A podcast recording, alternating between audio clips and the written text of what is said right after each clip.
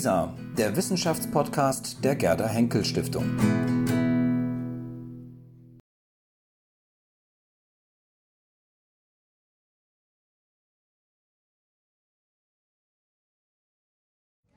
Ja, da wir jetzt einen kleinen Belegschaftswechsel haben, auch einen Publikumswechsel haben, darf ich mich im Moment selbst noch mal kurz vorstellen. Ich bin Carola Lenz, ähm, einstmals Mitglied einer recht-linksradikalen Organisation in Göttingen, die dann aber irgendwie mit Konfrontation mit realen, nicht ganz so revolutionären Perspektiven der deutschen Arbeiterklasse konfrontiert wurde äh, und dann feststellte, ähm, vielleicht doch keine Revolution zu machen. Nicht so schnell. Göttingen verbindet mich auch, jedenfalls in einem gewissen Abschnitt unserer Biografie, mit dem Referenten, äh, unserem Vortragenden, nämlich Wolfgang Knöbel, einem Soziologen und seit 2015 Direktor des Hamburger Instituts für Sozialforschung und sozusagen berufsmäßig zuständig für alles, was mit Konflikt, Gewalt, Revolution und Rebellion zu tun hat, als Forscher.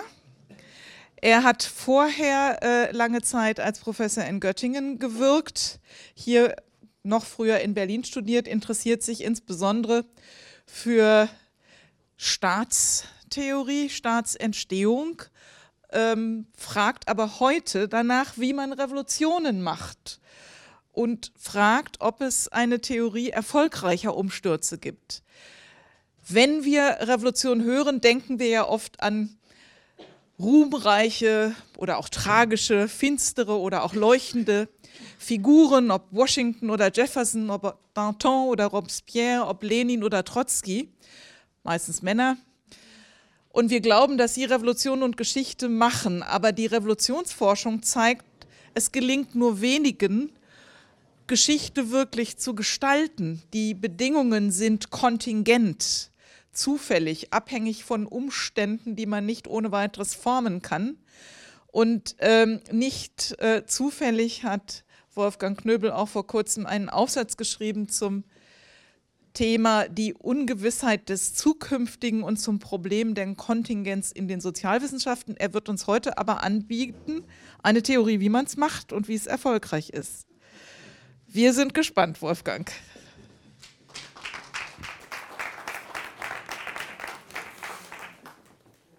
Achso, ich brauche ein Mikro. Muss ich, nee, du hast kann, ich kann, achso, ich vier, okay. Um Man versteht mich? Ja, ich versuche auch laut zu sprechen. Ja, erstmal herzlichen Dank für die nette Einführung, Carola. Meine Damen und Herren, herzlich willkommen. Äh, der Titel ist, wie Sie sehen, ziemlich reißerisch. Ich kündige gleich an, das ist wie eigentlich bei einem wirklichen Kochbuch. Sie sehen, wenn Sie denken, was koche ich heute Abend und schauen ins Kochbuch rein, vielleicht ein leckeres Gericht, das Bild ist abgebildet, dann denken Sie vielleicht auch, schaue ich mir an, welche Gerichte ich brauche. Denken vielleicht auch, ja, habe ich alles, ja, könnte es eigentlich klappen mit diesem Gericht. Und dann fangen Sie an, den Text zu lesen und dann denken Sie, ach, ist ja dann doch ziemlich kompliziert, so eine Revolution zu machen oder so ein Gericht. Und so ähnlich wird es dann auch sein. Also zum Schluss werde ich Ihnen ein Rezept geben, aber Sie sollten genau überlegen, ob Sie es wirklich auch so kochen wollen. Ja. Gut, leider muss ich sagen, funktioniert der Ton nicht. Deswegen sozusagen ein Lied zunächst, vielleicht nicht ganz romantisch, das Sie alle kennen von Tracy Chapman, nehme ich an, zumindest die Jüngeren von Ihnen, die eine Songmacherin, äh, Songwriterin ist und die sozusagen eines der vielleicht traurigeren Lieder zu Revolutionen geschrieben hat, zu möglichen Revolutionen. Ein gewisser Gegenpart zu dem, was wir jetzt um 18 Uhr oder 18.30 Uhr von Hanna Schügler vielleicht auch gehört haben. Vielleicht die wichtigste Zeile, leider wie gesagt keine Musik da, kein Ton. While they are standing in the welfare lines, crying at the doorsteps of these armies of salvation, wasting time in the unemployment lines, sitting around, waiting for promotion. Und dann gibt es immer wieder einen Refrain, wo es sozusagen um die Gerüchte geht. Man redet über mögliche Umstürze, man redet über mögliche Rebellionen. Und dies ist sicherlich so etwas, was sozusagen mit Revolutionen immer auch zu tun hat. Gut, wir wissen seit ähm, Bob Dylans Nobelpreis, dass offensichtlich manchmal die Songwriter die besseren Schriftsteller sind. Die Frage ist jetzt natürlich, sind die Songwriter auch die besseren Revolutionstheoretikerinnen in diesem Fall. Ja, hier haben Sie Tracy Chapman nochmal stehen. Und hier nochmal ganz kurz eigentlich die Grundaussage Ihres doch relativ berühmten Songs aus den 80er Jahren. Nochmals wiederholt, es geht um Whisper, Gerüchte. Viele Leute, viele arme Leute erheben sich. Poor people gonna rise up. Und die Frage wird jetzt sein, macht sowas eigentlich Sinn, in dieser Art und Weise über Revolutionen zu reden? Und ich komme jetzt zurück auf meine Eingangsfrage, die ja den Titel bildet, wie man Revolutionen macht. Und das hört sich ja irgendwie ganz simpel an, das ist eine einfache Frage. Nur das Problem aus den Sozialwissenschaften stellt sich natürlich sofort, ist es eine vernünftige Frage? Und deswegen haben Sozialwissenschaftlerinnen, wenn sie diese Frage beantworten, sofort eine ganze Reihe von Fragen an diese Frage. Und ich will mit einer Reihe von solchen Fragen beginnen. Die erste Frage, die natürlich ganz zentral sein wird, ist, was ist überhaupt eine Revolution? Ja, und was haben verschiedene unterschiedliche Revolutionen gemeinsam? Was ist die Gemeinsamkeit zwischen 1989 und der russischen Revolution von 1917 oder der US-amerikanischen Revolution von 1776, die ja in die Unabhängigkeit führt? Gibt es da überhaupt einen gemeinsamen Nenner? Und wenn man so unterschiedliche Ereignisse sich anschaut, kann man sich schon fragen, naja, müsste man schon mal genauer definieren, über was wir eigentlich reden, wenn wir von Revolutionen reden. Zweitens natürlich, wann ist eine Revolution überhaupt erfolgreich? Erfolgreich ist natürlich sozusagen ein Begriff, der einen Maßstab innehat. Das Problem bei dem Ganzen ist natürlich, wer legt diesen Maßstab an? Für einige Leute, die Revolutionen anzetteln, enden diese Revolutionen häufig gar nicht gut. Sie kennen vielleicht den Spruch, die Revolution frisst ihre Kinder. Von daher natürlich die Frage, wann ist eine Revolution erfolgreich? War die Revolution 1918, 19, denken Sie an Rosa Luxemburg, war die erfolgreich? Aus welcher Perspektive war die erfolgreich? Ja, es kommt immer auf den Wertmaßstab an. Und von daher sozusagen auch das eine ziemlich heikle Fragestellung. Eine dritte Frage, die man an diese Zentralfrage natürlich stellen könnte, ist, wann beginnt eine Revolution und wann endet die eigentlich? Bei manchen Revolutionen denken wir, naja, 1989, wenn es eine Revolution war, könnte man sagen, in Deutschland, die Revolution endet vielleicht mit der Wiedervereinigung.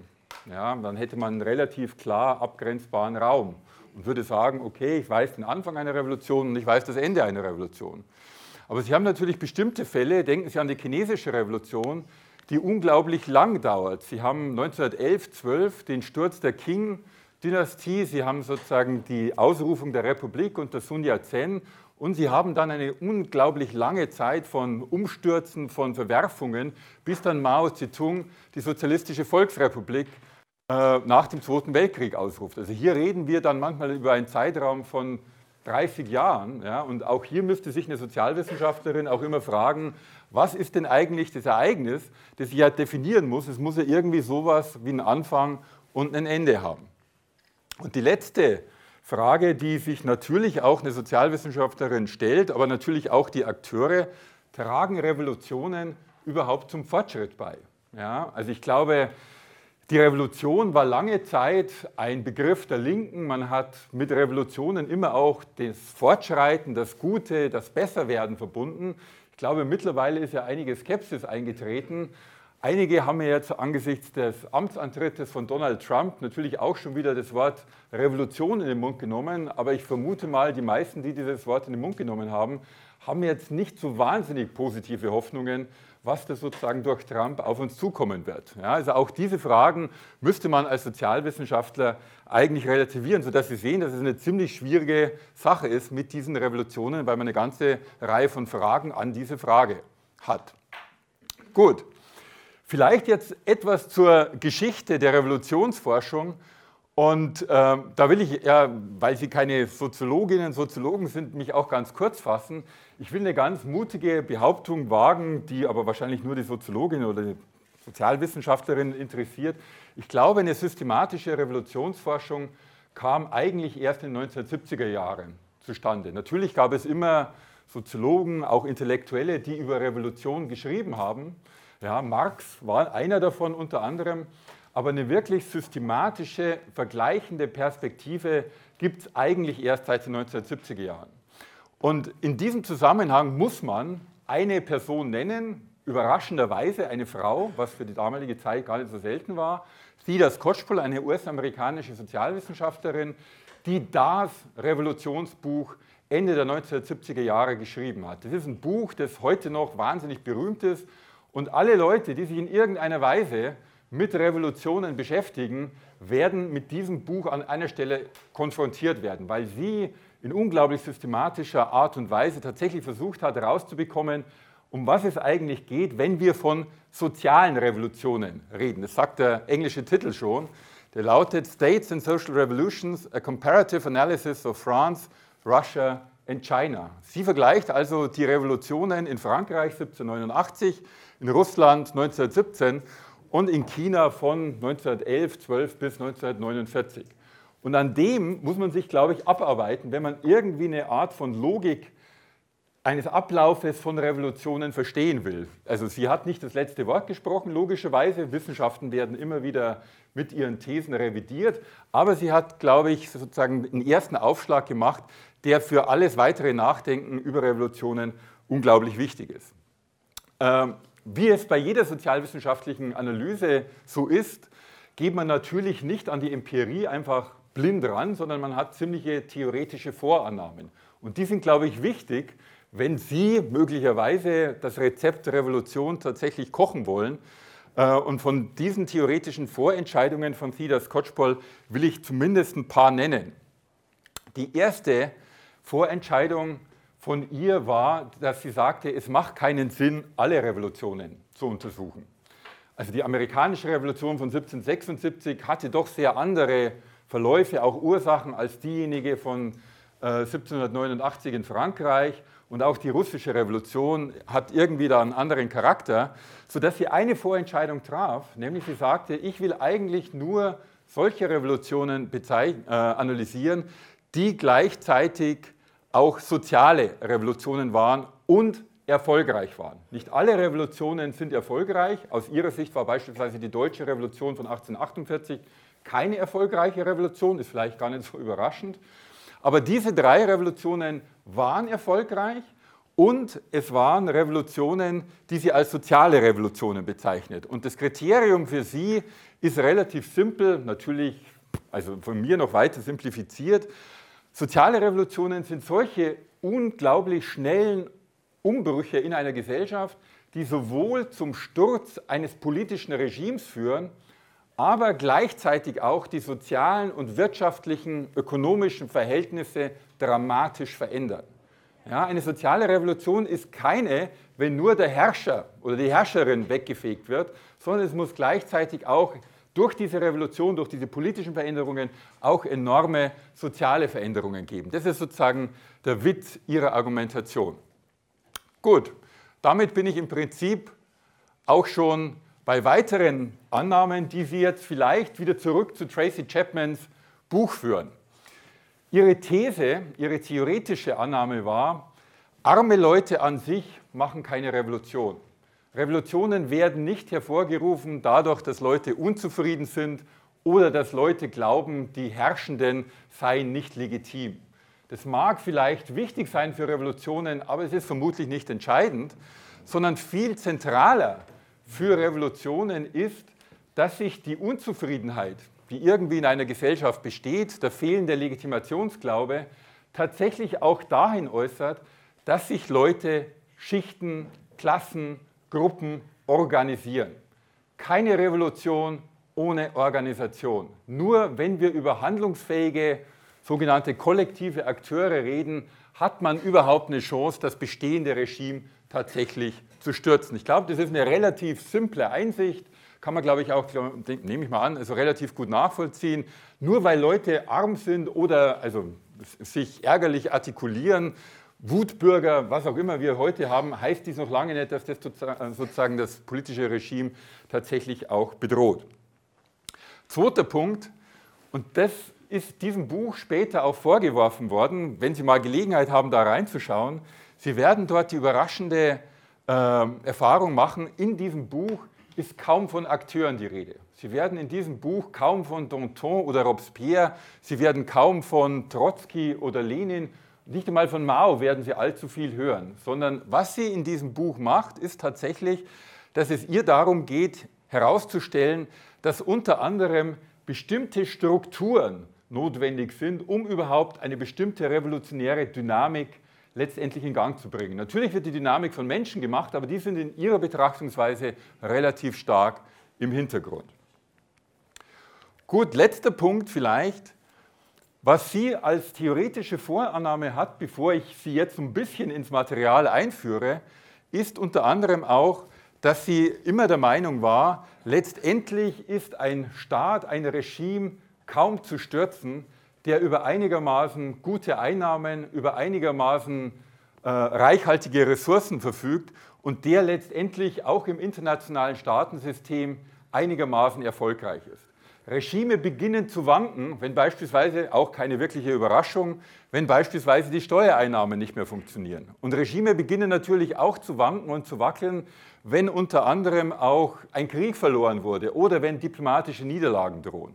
Und ihre These ist, die Stabilität eines Regimes basiert ganz stark unter anderem auch darauf, dass der Staat relativ stark ist. Und erst wenn hier also leichte Brüche stattfinden, dann haben Revolutionäre eine gewisse Chance.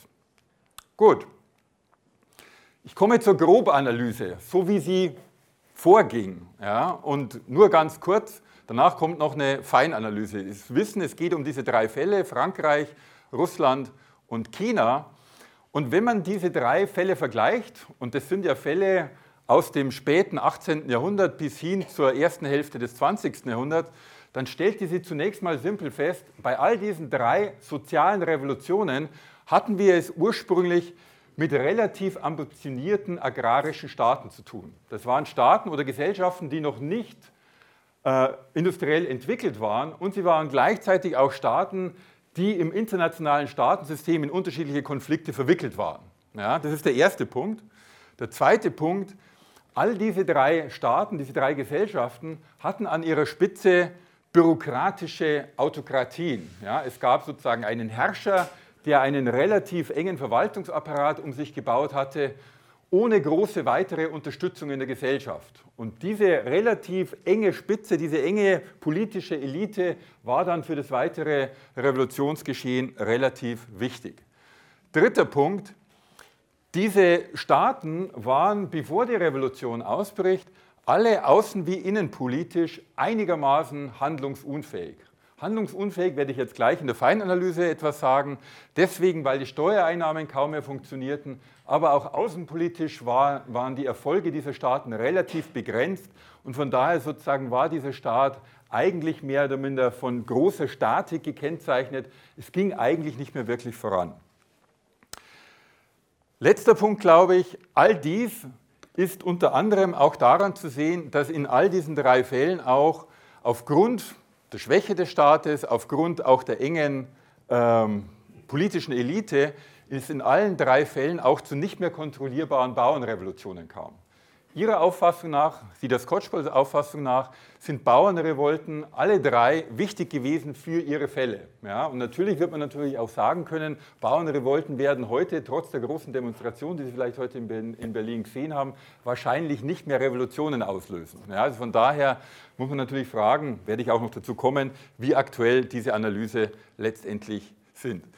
Und eine letzte Gemeinsamkeit dieser Revolutionen hat damit was zu tun, dass die revolutionäre Massenmobilisierung, denken Sie eben auch an die Bauernaufstände, in allen drei Fällen überraschenderweise wieder in einen hochbürokratischen nachrevolutionären Staat führte. Ein hochbürokratischer nachrevolutionärer Staat. Die Hoffnungen, die vielleicht die Revolutionäre hatten, hier die Verhältnisse aufzuspringen, aufzusprengen und ins Tanzen zu, äh, zu führen, hat sich letztendlich nicht äh, bewahrheitet und war nicht geglückt in diesem Sinne.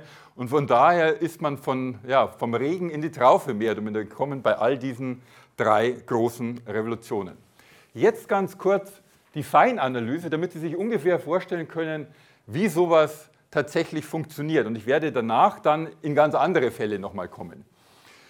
Ihrer These nach war es so, dass alle diese drei Länder, alle diese alten Regime in Frankreich, in Russland und in China letztendlich an einem bestimmten Punkt vor der Revolution ihre Staatsmaschinerie zu zentralisieren und zu rationalisieren versucht hatten. Dies kann man sich vielleicht am besten am Falle Frankreichs deutlich machen, denke ich mir, weil Frankreich im 18., im späten 18. Jahrhundert ganz massiv weltpolitisch gegenüber Großbritannien verloren hat. Ja, man kam gegenüber Großbritannien in Rückstand, so könnte man sagen. Eine Antwort des Königs war, wir wollen die Staatsmaschinerie zentralisieren und rationalisieren, um eben quasi mit Großbritannien gleichziehen zu können. Ja, das ist sozusagen der Hintergrund.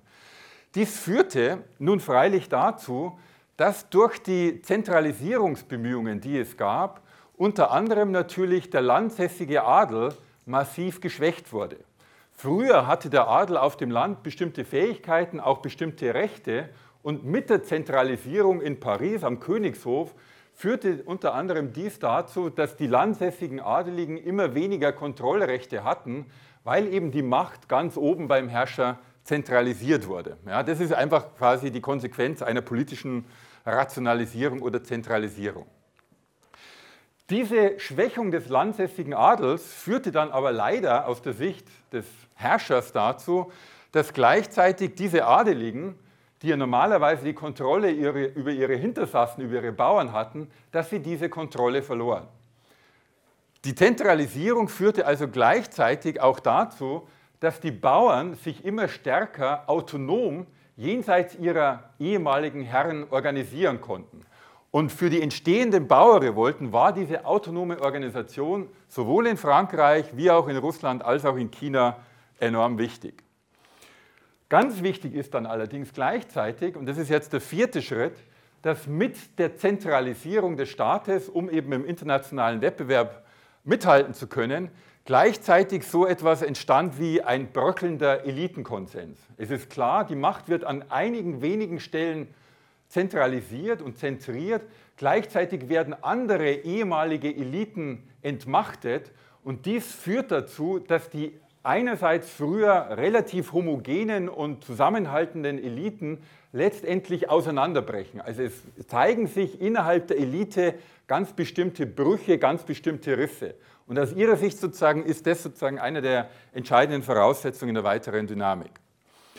Dies führt dann letztendlich dazu, dass weil die Elite nicht mehr geeint ist, das Militär zum Teil nicht mehr zum Königshaus steht, ja, die also reicheren Adeligen zum Teil wegbrechen, dass der Staat immer enger wird und gleichzeitig immer weniger Möglichkeit hat, unter anderem die bäuerlichen Unruhen zu kontrollieren. Und die Eigendynamik der bäuerlichen Revolutionen beginnt jetzt allmählich sozusagen aufzulaufen und aufzukommen. Und dies führt dann dazu, dass es zu einem Staatszusammenbruch kommt, der dann eben zu dem führt, was man als soziale Revolution bezeichnen kann. Das ist sozusagen der Hintergrund einer bestimmten Logik, die ihrer Ansicht nach für alle drei Revolutionen relativ zentral war. Gut, damit komme ich jetzt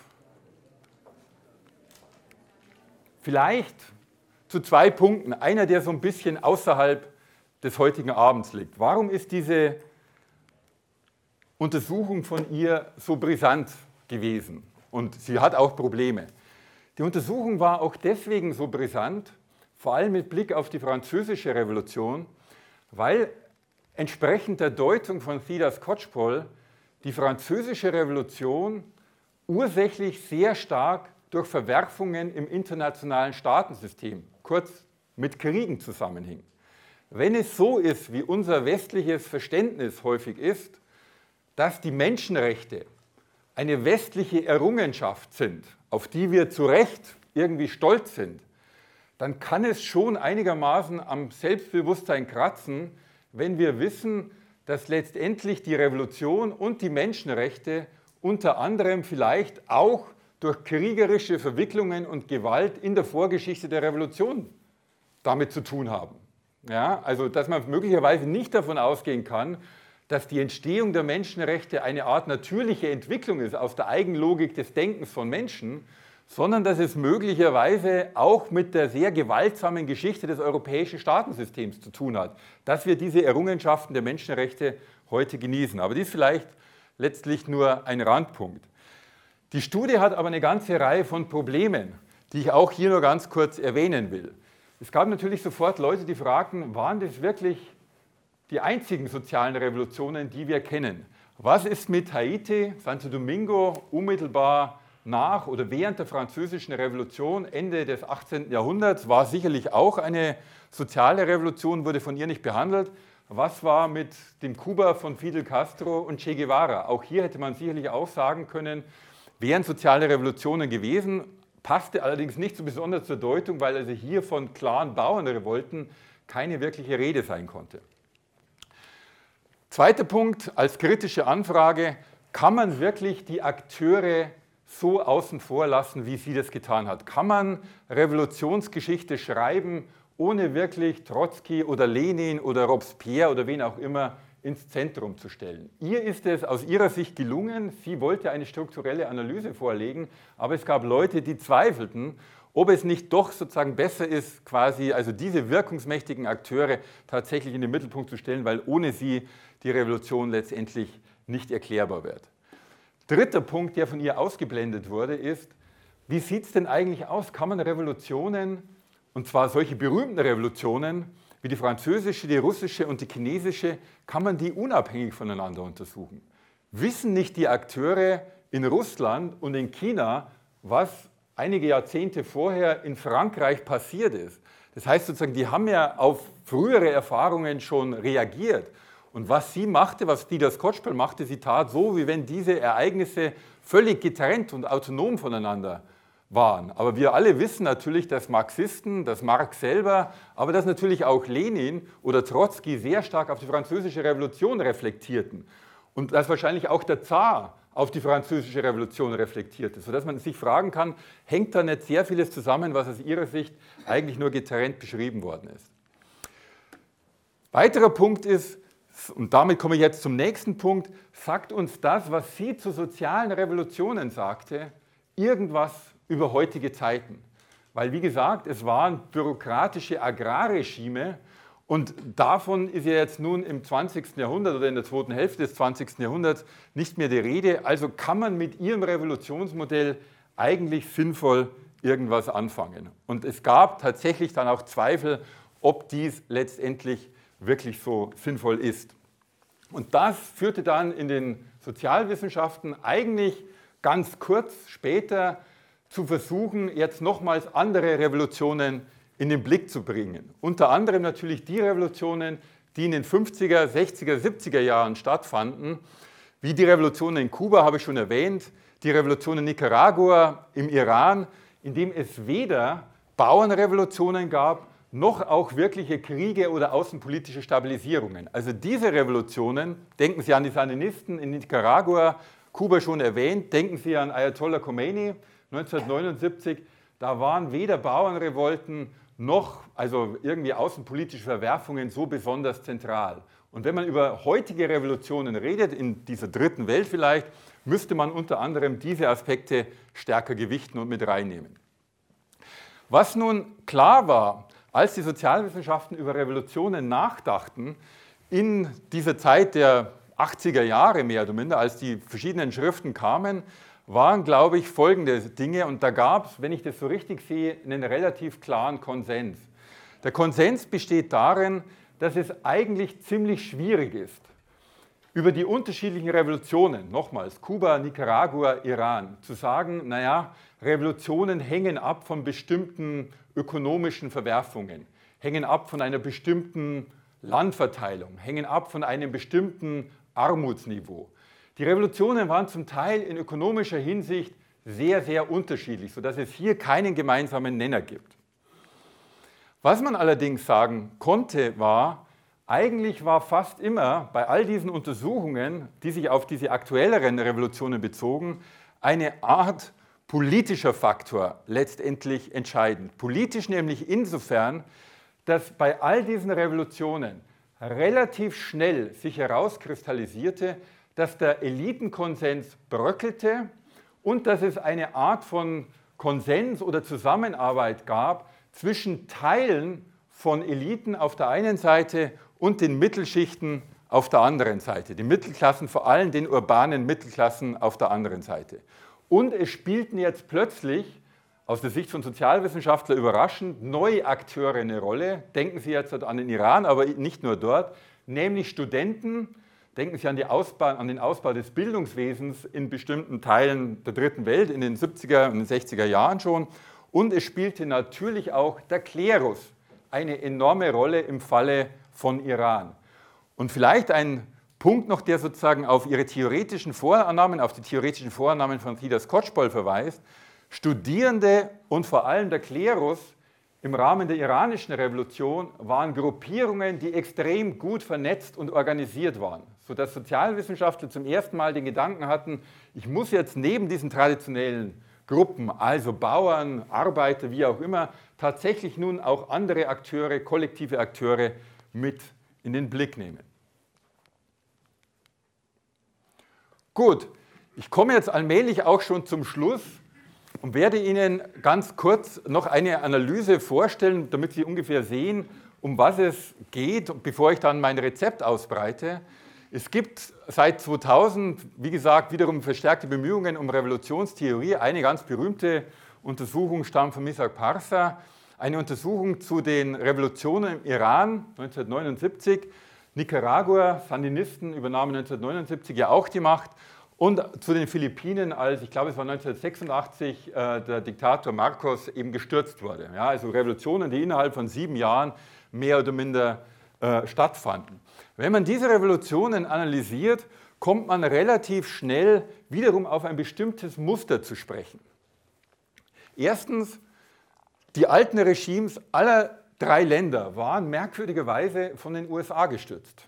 Ja, außenpolitisch gab es enorme Unterstützung für alle diese drei Länder und nichtsdestotrotz fand die Revolution statt. Kann man sich jetzt überlegen, warum das der Fall ist. Macht Misak Parsa nicht wirklich, aber es ist ja schon zunächst mal eine relativ interessante Beobachtung. In allen drei Ländern war es so, dass die Ökonomie, typisch für Entwicklungsländer, bestimmte Besonderheiten aufwies. Besonderheiten nämlich dahingehend, dass der Staat eine enorme Rolle spielte. Der Staat versuchte ja, diese Länder zu entwickeln durch den Aufbau von Industrien, Ölindustrie und so weiter. Das haben alle Entwicklungsländer, soweit sie das konnten, tatsächlich gemacht. Das Problem, das natürlich auftaucht, je stärker der Staat in die Wirtschaft eingreift, umso stärker ist er natürlich auch verantwortlich dafür, wenn die Wirtschaft schlecht läuft. Und dies machte sich in diesen Fällen relativ stark bemerkbar, dass die ökonomischen Probleme auch gerade im staatlichen Sektor zutage traten, was zu einer relativ schnellen Delegitimierung der Revolution, äh, der, des, des alten Regimes führte. Dritter Punkt, die Ergebnisse all dieser Revolutionen, und das verweist schon auf das Rezept, wie gesagt, und da sollten Sie sich gut überlegen, ob Sie tatsächlich kochen wollen. Die Ergebnisse all dieser Revolutionen deuten darauf hin, dass diejenigen, die die Revolution begonnen haben, eigentlich nicht die Gewinner dieser Revolution waren. Das wird vor allem im iranischen Fall relativ deutlich, weil diejenigen, die gegen den Schah zunächst massivst vorgegangen sind, die Studenten waren, die eigentlich am Anfang keine religiösen Projekte hatten. Und erst im Laufe sozusagen der Dynamik übernahm der Klerus, der enorm gut äh, organisiert war, mehr oder minder die Federführung, was dann dazu führte, dass eben nicht die Studenten an die Macht kommen, wie Sie wissen, sondern eben ein eher klerikales Regime. Auch dies ist sozusagen eine Art von Gemeinsamkeit. Und ich sehe schon die Uhr. Nee, die Uhr tickt noch nicht? Ah, alles gut. Schön. Gut. Rezept kommt jetzt. Soweit der unglaubliche, wie soll man sagen, Optimismus vielleicht der Sozialwissenschaftler, dass man relativ viel modellieren könne. Ja, wie das Kotschball in Bezug auf die sozialen Revolutionen, nochmals Frankreich, Russland, China. Dann weitere Leute, die über Lateinamerika gesprochen haben oder eben über Iran oder über die Philippinen oder über Nicaragua. Und dann kam 1989. Und wie Sie vermutlich wissen, gab es, um es vorsichtig zu formulieren, nicht wirklich viele Leute, auch nicht viele Sozialwissenschaftler, die diesen Zusammenbruch, den man vielleicht ja auch als eine Revolution bezeichnen könnte, vorhergesagt haben. Ja, also 1989 und die Folgen, glaube ich, führten unter anderem dazu, dass die Sozialwissenschaftler oder das Gros der Sozialwissenschaftler relativ bescheiden wurde. Ihre prognostischen Fähigkeiten waren nicht besonders groß. Und wenn man auch Prognosen nicht so wirklich gut entwickeln kann, kann man natürlich auch fragen, letztendlich, wie gut sind denn meine Erklärungsmodelle, selbst diejenigen, die im Rückblick äh, letztendlich entworfen werden. Und das Gleiche passierte auch mit den Arabellionen. Ich will damit natürlich nicht sagen, dass kein Islamwissenschaftler oder Regionalspezialist irgendetwas vorhergesehen hätte. Aber auch hier, glaube ich, war die Vorhersehkraft der Sozialwissenschaften relativ begrenzt. Ja, auch das führte dann wieder dazu, dass Revolutionen mehr oder minder aus der Sicht der Sozialwissenschaften zu einem Phänomen wurden, mit dem man sich eher in vorsichtiger Art und Weise beschäftigen sollte. Gut, also Schlussfolgerungen von 1989 und der Arabellionen, so könnte man sagen, führten dazu, dass man in den Sozialwissenschaften sehr, sehr bescheiden wurde, was unter anderem die Prognose in Bezug auf Revolutionen betrifft. Gut, neue Bescheidenheit. Immerhin, immerhin, einige Sozialwissenschaftler waren der Meinung, so ganz bescheiden sollen wir dann auch wieder nicht sein. Einige notwendige Bedingungen für Revolutionen sollten wir vielleicht dann doch festhalten, auch wenn uns klar ist, dass es keine hinreichenden Bedingungen sind. Ja? Und einige dieser Soziologinnen, Politikwissenschaftlerinnen versuchten dies auf diese Art und Weise und ich will Ihnen jetzt ganz kurz deren Rezept vorstellen. Und dieses Rezept schaut folgendermaßen aus. Wenn es zu einer Revolution kommt, dann muss es so etwas geben, ist jetzt nicht so wahnsinnig überraschend, eine Krise der Staatsautorität. Ja, also das hätten Sie jetzt vermutlich auch selber äh, erfinden können. Ja, aber immerhin, es ist schon mal was. Zweiter Punkt, das ist jetzt schon immer so ganz selbstverständlich und da können Sie jetzt vielleicht auf die heutige Situation reflektieren und vielleicht auch darüber nachdenken, ob wir jetzt in den USA oder keine Ahnung bei uns oder wo auch immer über Revolutionen sprechen sollten. Die These war, wenn wir uns Revolutionen in der Vergangenheit anschauen, dann wird man also fast immer, wenn nicht immer, von einer enormen Krise auch der Beziehungen zwischen unterschiedlichen Eliten ausgehen. Es findet nirgendwo, es fand nirgendwo eine Revolution statt, in der die Eliten letztendlich geeint waren. Man muss es sich, glaube ich, auch sehr pragmatisch vorstellen. Der staatliche Repressionsapparat ist in der Regel enorm stark. Wenn der Staat und die Personengruppen um den Staat und die dortigen Eliten geeint sind, werden sie letztendlich immer in der Lage sein, letztendlich quasi alles aufbegehren, auch blutig niederzuschlagen. Also wenn es diese Art von Konsens gibt, dürfte es schwierig werden, eine Revolution anzuzetteln. Dritter Punkt, auch, würde ich sagen, eher banal. Auch auf diese Idee wären Sie gekommen. Also es, Sie haben gerade, glaube ich, weiß nicht, wer es war, entweder Herr Fischer sagte, naja, also heute unter den derzeitigen Bedingungen des Wohlfahrtsstaates kann man sich nicht so einfach letztendlich Revolutionen vorstellen. Und letztendlich ist dies auch ein Punkt, der in dieser allgemeinen Revolutionsforschung ziemlich stark gemacht wird. Ohne eine gewisse Krise der Wohlfahrt, aber versuchen Sie mal zu überlegen, was das heißt. Was heißt eigentlich Krise der Wohlfahrt? Ist das bitter arme Leute oder nur leicht benachteiligte Leute? Ist nicht so ganz klar, was das eigentlich meint. Aber es muss zumindest irgendwie das Gefühl dafür geben, dass eine Art auch ökonomischer oder sozialer Krise in der Gesellschaft herrscht. Weil ohne diese Vorstellung ist es eher unwahrscheinlich, dass tatsächlich es zu einer Mobilisierung kommt. Vierter Punkt, der ist jetzt auch glaube ich, wiederum nicht so einfach zu erschließen. Eine Revolution können Sie nur dann machen, haben Sie nur dann letztendlich eine Chance, ich werde fertig, genau, wenn es tatsächlich eine Art Konsens, eine Art Zusammenarbeit gibt zwischen Teilen von Eliten und den mittleren oder unteren Schichten. Nur dann kriegen Sie tatsächlich auch eine Massenmobilisierung hin, die einigermaßen chancenreich ist, auch letztendlich den Staatsapparat zu besiegen, beziehungsweise nur dann haben sie auch die Gewähr, dass möglicherweise der Staat nicht seine vollen Repressionsmittel einsetzen wird, um möglichen Protest zu unterdrücken. Also diese Koalitionen zwischen Teilen von Eliten und mittleren und unteren Schichten sind enorm wichtig. Und letzter Punkt, vor allem, der also auch wahrscheinlich gar nicht so leicht ähm, zu vernachlässigen ist, wenn heute relativ viel von Revolution die Rede ist, dann macht die Lektüre dieser Revolutionsanalysen insofern natürlich etwas skeptisch, weil die Aussage dort ist, und das ist der fünfte Punkt, Revolutionen sind nur dann einigermaßen also erfolgreich oder haben Chancen auf Erfolg, wenn es so etwas wie eine einigende Ideologie zwischen diesen unterschiedlichen Gruppen, die in die Opposition gehen, gibt. Wenn die Projekte, die die unterschiedlichen Gruppen haben, zu disparat sind, werden sie letztendlich wenig Chancen haben, das bestehende herrschende Regime letztendlich zu stürzen. Gut, der Beipackzettel. Ja, beim Rezept immer ganz wichtig. Wenn Sie all diese fünf Bedingungen vorfinden oder selbst herbeiführen können, dann haben Sie eine gewisse Chance, eine erfolgreiche Revolution zu machen. Ja, das ist wichtig. Die brauchen Sie aber. Ja. Der Warnhinweis sollte allerdings wie bei jedem Gebrauchszettel für Medikamente, übrigens auch für vielleicht allzu scharfe Gerichte, auch nicht fehlen. Und der Warnhinweis ist relativ simpel. In den seltensten Fällen profitieren diejenigen, welche die Revolution initiiert haben, letztlich von dieser Revolution. Wie Sie wissen, ich habe es vorhin schon erwähnt, Revolutionen fressen bekanntlich ihre Kinder.